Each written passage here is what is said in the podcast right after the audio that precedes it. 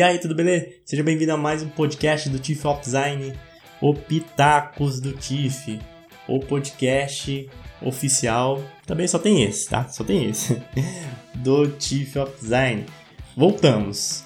Essa pode ser considerada a segunda temporada, porque a gente fez é, 10 episódios, paramos por um tempinho, voltamos agora com esse episódio inicial, onde nós vamos falar sobre Síndrome do Impostor. Nossa, que assunto complicado, hein? Mas a gente ficou um pouquinho, é, voltando a essa questão da temporada, né? a gente ficou pouco tempo afastado. Então, quase que não é uma temporada, é quase que uma continuação da anterior. Seja bem-vindo, seja bem-vinda. Acomode-se, coloque seu fone aí, ajuste o volume e escute o Pitacos do Tiff. Pitacos do Tiff é gravado às sextas-feiras no YouTube é, e você pode escutar tanto no, nas plataformas de podcast, Spotify, Deezer, iTunes, entre outras, como também no YouTube você pode até participar ao vivo. Dependendo ali, eu vou fazer ao vivo, né? Porque sabe que às vezes a rotina não deixa eu fazer ao vivo, mas a ideia é sempre fazer ao vivo como eu fiz todos os anteriores. Essa nova temporada dos Pitacos do Tiff vai contar com entrevistas, com convidados, então tem muito mais conteúdo para você. E os temas serão sempre os mesmos: design, arte, criatividade, tudo relacionado ao universo do design, ao universo criativo. Que der na telha e for interessante para a gente conversar, eu vou tentar trazer aqui para você com a melhor qualidade possível. E esse podcast ele acontece também graças à ajuda da editora Gustavo Gili, a editora GG Brasil. Acesse aí o site ggile.com.br para você adquirir conhecimento. Conhecimento através das fontes mais seguras que nós temos, ainda são as fontes mais seguras que são os livros. Então, lá você vai encontrar livros sobre design, sobre arquitetura, sobre arte, sobre fotografia, publicidade para você enriquecer o seu repertório criativo, para você aumentar a sua bagagem de conhecimento e tudo isso vai te ajudar melhorar, vai potencializar a sua carreira profissional. Então acesse aí ggile.com.br. É a, a, a, editora que apoia aqui o podcast do Chief of Design. Então vamos falar sobre síndrome do impostor e como isso acaba afetando nós criativos. É muito comum isso para gente que é criativo. A síndrome do impostor, que nada mais é que uma autossabotagem. Então, eu tenho até um textinho aqui do Wikipedia ó, que resume bem. A síndrome do impostor, ou síndrome de fraude, é um fenômeno pelo qual pessoas capacitadas sofrem de uma inferioridade ilusória, achando que não são tão capacitados assim e subestimando as próprias habilidades, chegando a acreditar que outros indivíduos menos capazes também são tão ou mais capazes do que eles. Não se trata de uma desordem psicológica reconhecida oficialmente, mas ela tem sido o assunto principal de vários livros e ensaios por psicólogos e educadores. É autossabotagem, como eu falei, e a gente auto se sabota, a gente designer, né? a gente criativo, constantemente. Eu percebo muito isso nos e-mails que eu recebo, nas mensagens aí via Instagram. Se você não segue o TIFF no Instagram, segue lá, tiffofdesign.br. Nos exercícios que os alunos mandam para mim, aqui via WhatsApp, na, na live de analisando portfólio, eu vejo muita autossabotagem. Eu mesmo já fui assim, eu mesmo faço isso, ou me pego é, me auto-inferiorizando em certos momentos. Mas a gente precisa rever isso, a gente precisa lidar com isso, superar isso para poder prosseguir na carreira, porque essa autossabotagem acaba prejudicando em vários pontos que vão fazer você evoluir como profissional, que vão fazer você ter oportunidades profissionais. E eu penso que essa autossabotagem está muito ligado à insegurança. A gente fica inseguro de postar os nossos trabalhos, publicar o nosso portfólio e muitas vezes apenas por questões que só nós mesmos enxergamos, que outras pessoas, sinceramente, estão andando pra gente, não estão nem aí. A gente pensa que vai publicar um trabalho no Behance, que as outras pessoas vão ver, etc. Mas na verdade não vai ter view nenhum. Ao menos que você divulgue o seu trabalho, vai ter alguns views. E mesmo se tem alguns views, né? Tipo, você vai mandar para 100 pessoas, umas 20 vão ver. É mais ou menos assim. Então, essa questão da sabotagem está muito ligada à insegurança. E em tempos de rede social, parece que essa insegurança vira um monstro, né? Um bicho papão que a gente se compara muito ao que a gente vê nas redes sociais, seja as redes sociais mais tradicionais, aí Instagram, Facebook, seja as redes sociais específicas da área, né, como Behance, Dribble, e a gente fica comparando os trabalhos, fica comparando os comentários, os likes, mas são coisas que acabam só nos fazendo mal. A gente deixa de, de prospectar clientes, a gente perde oportunidades, vagas de emprego por insegurança, por autossabotagem. Só que nós temos que superar isso daí, porque, como eu falei, ela acaba prejudicando algumas questões que nos ajudam a evoluir. Então, se você percebe isso, é importante que você faça uma autoanálise para tentar enxergar se você tem essa questão de autossabotagem e você pode fazer isso com a ajuda de outras pessoas. Então envia o seu trabalho para outras pessoas, elas vão dar um feedback, vão falar algumas coisas. Através disso você vai até perceber assim o quanto você auto sabota. E você precisa superar isso porque quando a gente auto se sabota, a primeira coisa que a gente faz é não criar um portfólio. A gente fica criando desculpa para publicar o nosso portfólio. E você sabe que o portfólio é uma peça essencial no seu trabalho, na prospecção de novas vagas, na prospecção de clientes, se você for freelancer.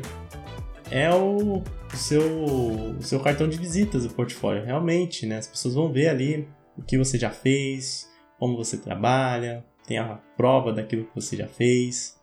É fundamental. E quando a gente fica nessa neura, me desculpe chamar assim, se alguém só está nesse momento com, com essa questão do, do da síndrome do impostor, mas se a gente fica nessa questão aí de, de autossabotagem, a gente não cria o portfólio. E aí inventa várias desculpas para amenizar é, esse fato que na verdade é uma coisa ali nossa, né? De, de, de se achar inferior. Então a gente utiliza a desculpa que não tem tempo, a gente utiliza a desculpa que tá trabalhando demais, a gente inventa a desculpa que é, os trabalhos não são tão legais assim, ou que a gente não tem um número certo de trabalhos, enfim. Todas essas desculpas acabam apenas sendo uma cortina de fumaça para essa síndrome do impostor.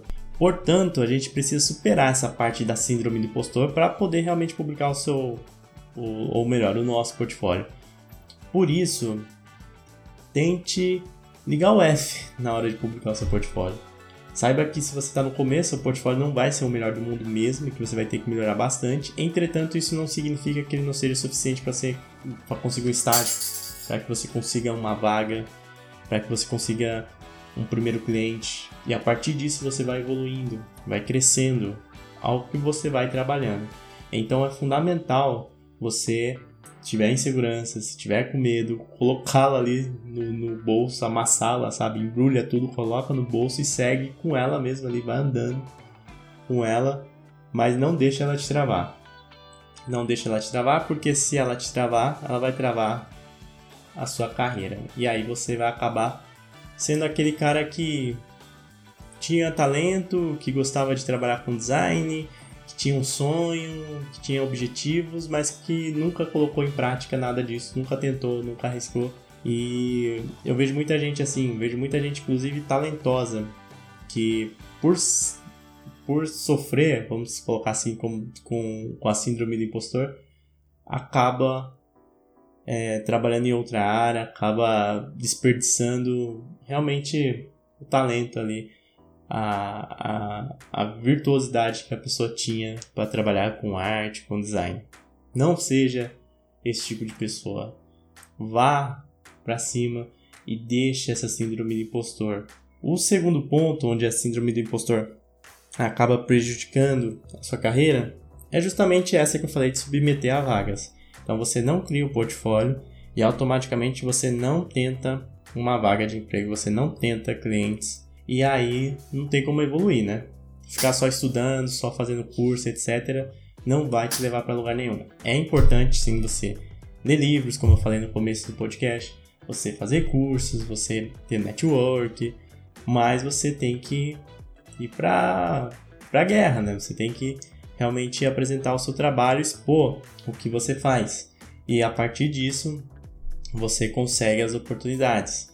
Você precisa se candidatar à vaga, você precisa realmente tentar prospectar clientes. Senão você vai ficar estagnado ali naquele, naquele platô e vai cair em tudo aquilo que eu já falei no item 1. E mais um ponto onde a síndrome do impostor atua é justamente quando a gente está executando o trabalho e perde muito tempo naquele trabalho, tempo desnecessário, tentando retocar, sendo detalhista, ali ao, ao extremo, né? Não sendo minucioso, não tendo um zelo e procurando fazer o melhor, mas tipo ficar procurando pelo em ovo, ficar procrastinando para entregar o projeto, ficar tentando encontrar coisas ali, pontos que às vezes já foram solucionados, mas a gente está com aquela insegurança tão grande, aquela síndrome do impostor tão grande, que a gente acaba prejudicando até a entrega de trabalhos. A síndrome do impostor acaba afetando até isso. E nesse ponto, acaba nem importando quantas provas é, você tem, quanto o pessoal fale, etc. Né? Parece que só você enxerga algumas coisas ali, você fica naquele trabalho ali, cavando, cavando nele, sem progredir, sem deixá-lo para poder pegar outro, para poder prosseguir. E esses são alguns dos pontos que eu vejo que acaba prejudicando a sua carreira. Essa questão da síndrome do impostor que realmente a, a pessoa que é acometida por isso, ela acaba não acreditando nas próprias qualidades, nas próprias competências, por mais que outras pessoas acabam dizendo. E esses são alguns pontos os principais pontos que eu vejo onde a síndrome do impostor ataca nós designers. E como que a gente supera essa síndrome do impostor? É, eu não sou psicólogo, tá bom? Eu não, não sei, é, eu não vou falar aqui com base científica, eu vou falar com base aqui no meu conhecimento empírico. Inclusive, no, no, na síndrome do impostor, né, eu falei esses pontos, mas se tiver outros pontos que você identifica, que você já sofreu, é, de autossabotagem, de se inferiorizar, pois deixa aí nos comentários no, no, no YouTube, deixa nos comentários, deixa uma mensagem no Instagram, enfim. Vamos bater um papo sobre isso. Mas para você superar, eu penso que primeiro você tem que fazer uma autoanálise sobre sua carreira, sobre você mesmo, sobre seu perfil. Dependendo do caso, um psicólogo realmente vai bem, uma terapia vai bem. Eu acho que todo mundo precisa fazer terapia, mas para vencer essa insegurança, às vezes é bom realmente ter um acompanhamento de um profissional.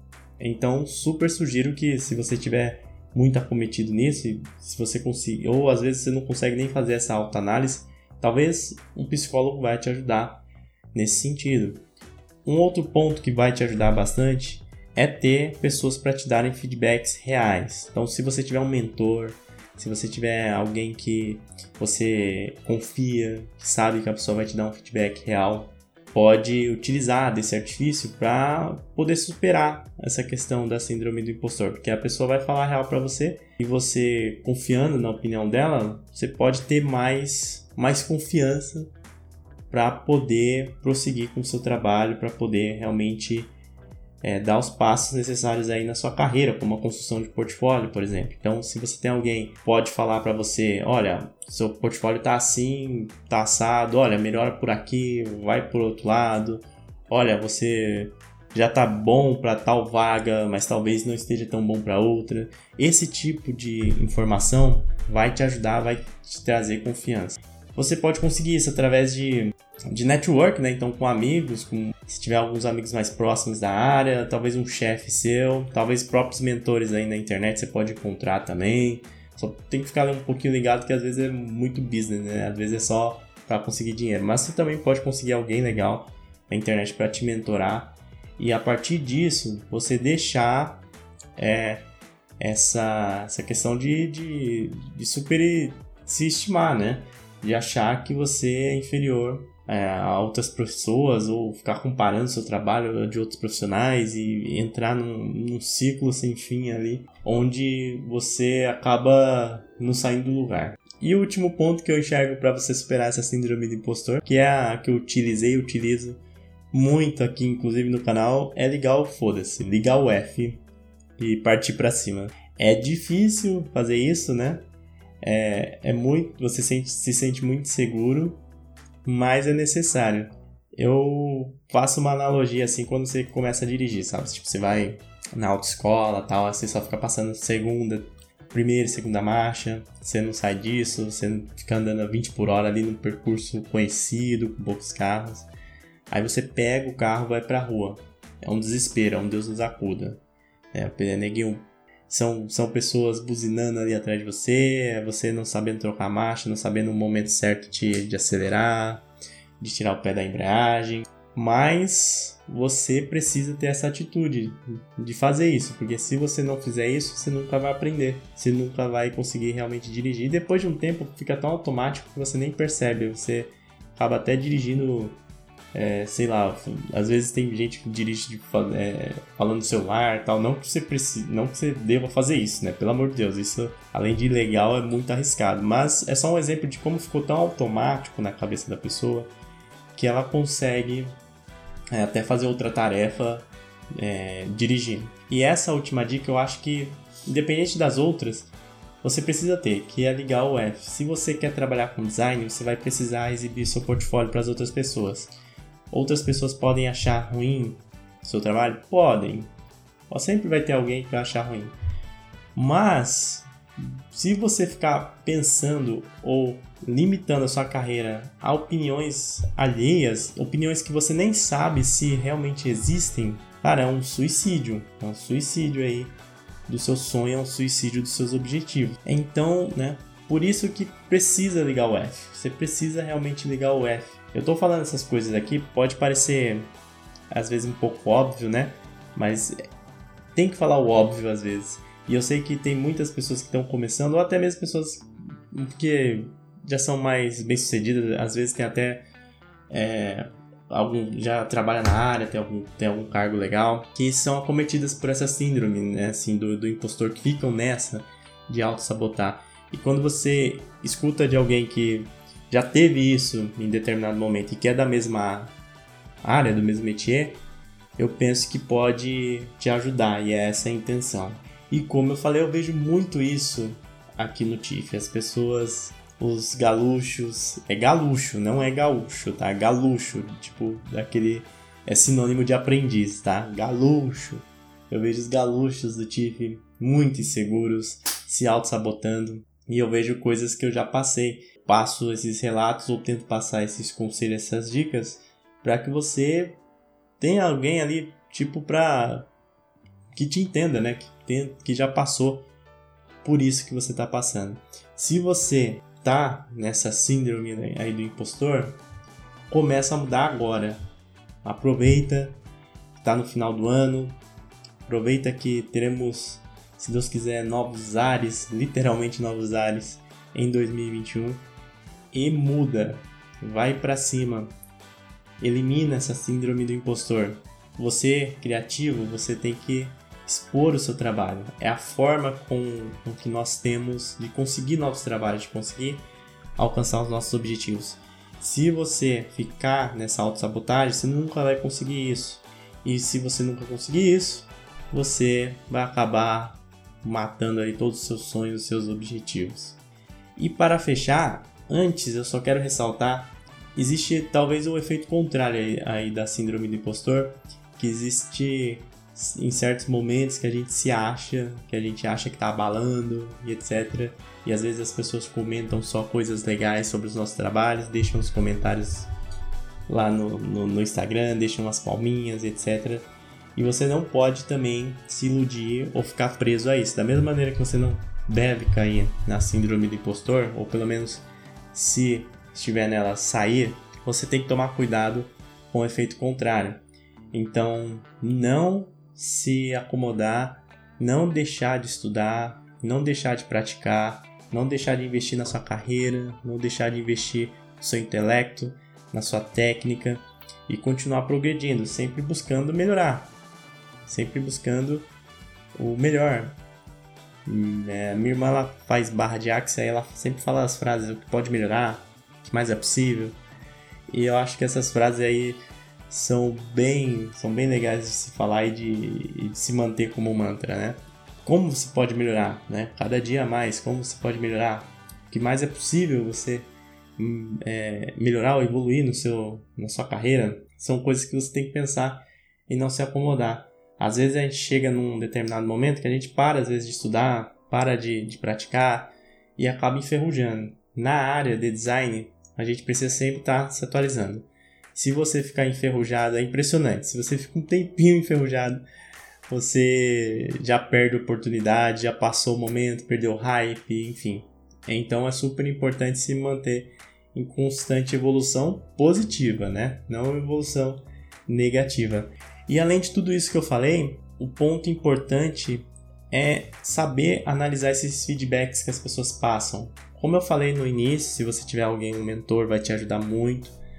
Mas também saber filtrar os, os, os maus dos bons. Tanto o mal na parte da síndrome do impostor, quanto os, os bons quando você estiver se achando.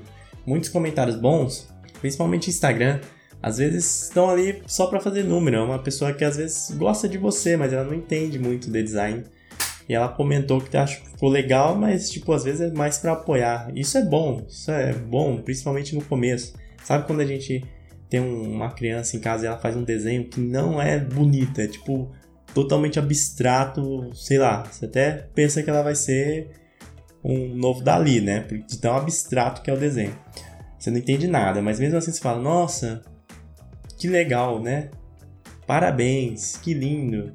Eu tenho um. Outro dia eu tava rasgando umas folhas aqui, eu encontrei uns trabalhos meus de, da terceira série, alguma coisa assim. Nossa, era cada coisa feia, a professora escrevia lá, lindo, ainda botava um carimbinho lá da Disney. Então, às vezes, no começo, ou... é, é bom ouvir isso, é bom ouvir isso, mas você, você tem que saber filtrar, você tem que saber discernir você tem que saber que não pode parar por ali. Principalmente se você não tiver alguém mais experiente, alguém com mais bagagem para te orientar. Então, sempre buscar uma melhor condição aí do seu trabalho e uma, uma melhor bagagem conceitual, uma melhor bagagem de conhecimento. Estudar design, trabalhar com design é é isso. Não tem jeito. Eu acho que todas as profissões, né? É, é isso. Você tem que estudar constantemente. Mas ainda mais no design, que a gente lida com projetos, a gente lida com pessoas, esses projetos vão atender as pessoas. A gente lida com um número vasto de, de, de disciplinas. Às vezes, para fazer um projeto, você tem que saber de outras disciplinas que talvez você nem imaginava, nem pensava quando tipo, teria ligação ali é, no seu trabalho de design. Então, você não pode se acomodar. Para isso, eu sempre costumo falar, guarde um dinheirinho aí do, do seu trabalho freelancer, do seu emprego fixo, para investir em cursos, para investir em livros, para investir em eventos, para você poder manter sempre ativo. Essa que é a questão, mantenha-se é, ativo, como se fosse um carro, né? A gente não pode deixar ele parado na garagem, você precisa botar ele para rodar, senão uma hora ele vai, vai enguiçar. Então é isso sobre síndrome do impostor. Esse podcast aqui inicial mais curtinho, talvez mais motivacional, né? menos técnico, mas é importante também a gente ter essa parte psicológica trabalhada. Não é só, não é só técnica, não é só conhecimentos de design, a gente precisa estar com o corpo, mente sã para poder executar um bom design e ter realmente a percepção real do nosso trabalho sem ir tanto ao céu, sem tanto ao, ao inferno. Você consegue, você mantendo, na verdade, essa harmonia, você consegue trabalhar de uma forma mais prazerosa, de uma forma melhor, é, executando trabalhos melhores e progredindo gradualmente aí na sua carreira. Por isso que é importante falar sobre tais temas. Não fique se auto-sabotando, pelo amor de Deus. Tenha consciência que você sempre precisa melhorar mas isso não significa que você vai se inferiorizar. Então, vai para cima, Galuxo, cria seu portfólio, publica, manda pros amiguinhos, comenta, se candidata à vaga, começa a trabalhar e seja feliz. Vamos, vamos progredir, vamos evoluir. Se você está ouvindo no Spotify, se você está ouvindo no Deezer ou em outra plataforma de podcasts, você vai seguir o TIFF, segue aí o TIFF para que você possa escutar os novos episódios, as entrevistas que nós vamos colocar aqui no podcast, no Pitacos do TIFF. Segue a gente. Se você está no YouTube, ou se depois você acessar o YouTube do TIFF, se inscreva no canal, curta também o vídeo para ajudar o nosso é, engajamento, a nossa divulgação, o nosso trabalho. E quero agradecer a editora Gustavo Diniz pelo apoio aqui ao podcast. Você já sabe, para adquirir conhecimentos, a melhor fonte, uma fonte mais segura, são os livros. Então acesse aí editoragustavoGili.com.br, livros sobre design, arquitetura, fotografia, arte, publicidade, enfim. Você vai aprender através dos livros da editora Gustavo Gili. Então, bora parar de auto-sabotar tirar essa síndrome de impostor e começar a trabalhar. E é isso aí, Galuxo. Estuda aí. Estuda aí, Galuxo. Não esquece. Um forte abraço e até mais. Fui!